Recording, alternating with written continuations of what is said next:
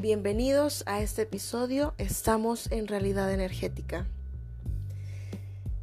Mi hija, desde que estaba muy pequeña, tiene el tema de ponerle nombre a todo.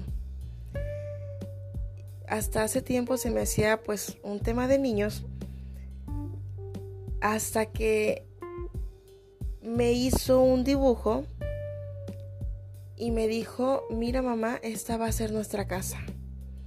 Y yo vi el dibujo y yo dije, wow, qué bien hecho está. Este, y en eso se me ocurrió un nombre y le dije, ni, siquiera lo pensé, le dije, ah, y la casa se llama así. Y, y seguimos con el tema, este, y le dije, mira, me gustó mucho esta camioneta y me dice, ¿te gustó para ponerle un nombre o te gustó para verla? Ella fue la que me dijo. Y yo le dije, me gustó para ponerle un nombre, se llama así. Ah, yo bendigo mi casa, bendigo mi camioneta, agradezco por ellas. Tienen nombre y el hecho de ponerles un nombre, pude imaginarlas de una manera impresionante literalmente de, tocar, de palpar. Cuando se trata de la razón, cuando se trata de la mente, estamos impuestos porque nos han dicho que por allí va el asunto de identificarte con la mente que piensa, con, la, con el razón, con el razonamiento. Pero ese no eres tú. Tú eres el que observa los pensamientos pasar. Tú eres el que observa la cháchara mental.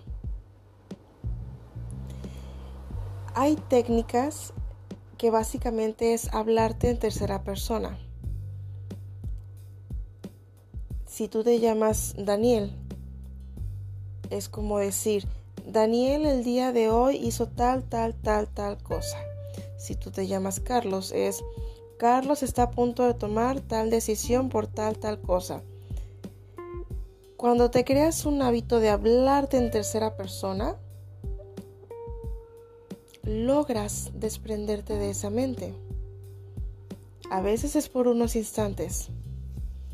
Conforme lo hagas más seguido, vas a poderlo dominar un poquito más. Hablando de los nombres con mis pertenencias, de pronto dije, y se lo dije jugando a mi hija porque ella me ha comprendido muchas cosas. Le dije, ¿sabes qué? La, la mente que razona y que me dice que no puedo y que me dice que que qué miedo, que qué miedo los cambios y ahora le dije, se llama Ana. Fin del cuento. Seguíamos en lo mismo y me dice, mamá, desde hace mucho tiempo yo ya le había puesto nombre a esa mente mía y se llama Samantha. yo me quedé así como que dije, vas un paso delante de mi vida mía. Acaba de salir la película de Luca, una película de, de Pixar. Hay una escena en cuanto a los niños que está en Italia, donde el niño le dice silencia a Bruno y el otro se queda, ¿quién es Bruno? Dice, bueno, mi Bruno es la mente que me dice, tú no puedes, tú no lo logras, tú no vales, tú no eres suficiente. En la caricatura, que es la película que acaba de salir, decía, aprende a silenciar a Bruno, así lo llamaron ellos, porque tú eres quien dirige tu vida. Allí es a donde quiero llegar. Esta película para niños, que se llama Luca, trae mensajes muy fuertes en cuanto a las creencias y el razonamiento, la mente y tu verdadero ser, tu poder personal. Lo ponen en tema de niños para que sea más digerible y pase inadvertido. El mensaje está en sepárate de tu mente que razona. Por la razón no vas a encontrar caminos nuevos porque la razón es pasado. Entonces tú estás determinado o determinada por un tema del pasado. Eso es lo que te está dando la razón. Cuando la razón te dice, tú no vas a lograrlo por esto, tú no lo vas a armar por esto otro, tú no vas a hacer esto por esto, te está dando un argumento de algo que pudo haber pasado real o hipotéticamente en el pasado. Y tú estás permitiendo que ese razonamiento te determine. Eso es el boicot. Lo que no te dicen del boicot es que es la mente que razona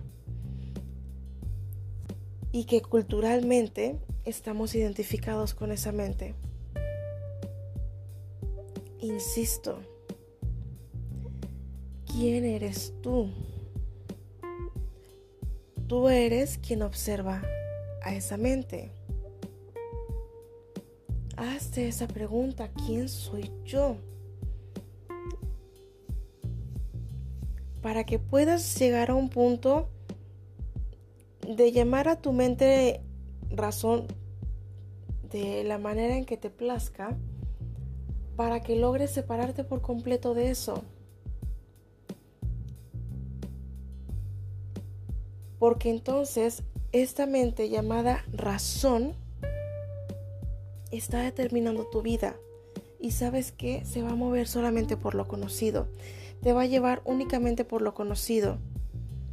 Así tú tengas la intención de ir a otros lados, esta mente razón te va a llevar por el pasado.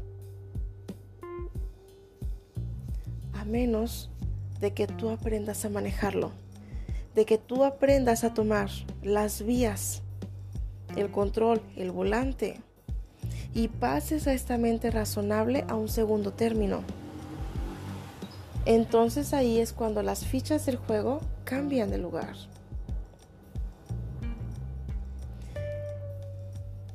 Este tipo de temas lo maneja el doctor Joe Dispensa, lo maneja Neil Donald Walsh con el libro Conversaciones con Dios, lo maneja Neville Goddard con el libro Tu fe es tu fortuna, lo manejan muchos autores muy muy importantes. Louise Hay, ella manejaba mucho este tema. Vamos, no es algo que me saque de la manga es algo que realmente está escrito y sustentado. Está en ti en que lo puedas poner en práctica, en que lo puedas revisar, en que lo experimentes.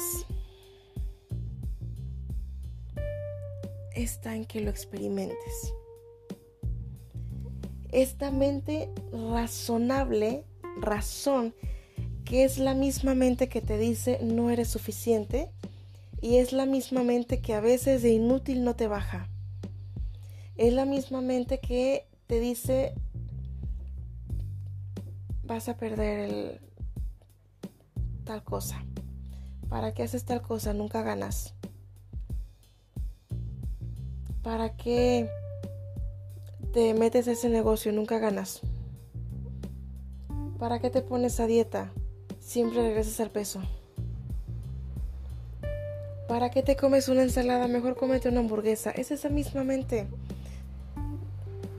Los psicólogos le llaman boicot. Sí, sí, sí, sí, sí. Lo que no te dicen es que para que tú puedas sanar el boicot, tienes que identificar que tú no eres la mente. Que tú eres el que observa. Esto es parte de autoconocimiento.